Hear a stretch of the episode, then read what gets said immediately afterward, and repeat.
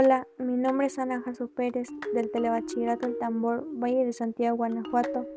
Hoy les hablaré sobre un tema muy interesante llamado Hayan submarino de la Primera Guerra Mundial en costas mexicanas.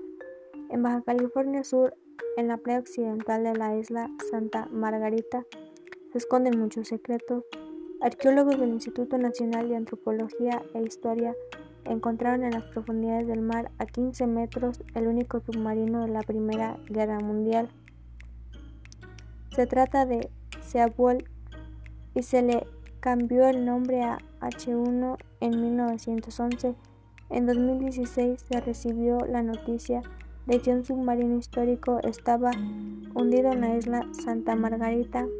Ahora, el H1 forma parte de la historia de la navegación hundido en la bahía Magdalena.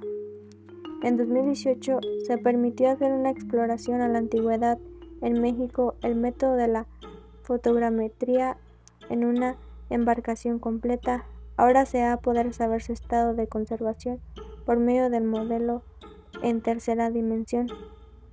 Roberto Junco le tomaron varias fotos y por medio de un software se conoce el ángulo de inclinación lo que sigue en la investigación es saber qué partes están intactas.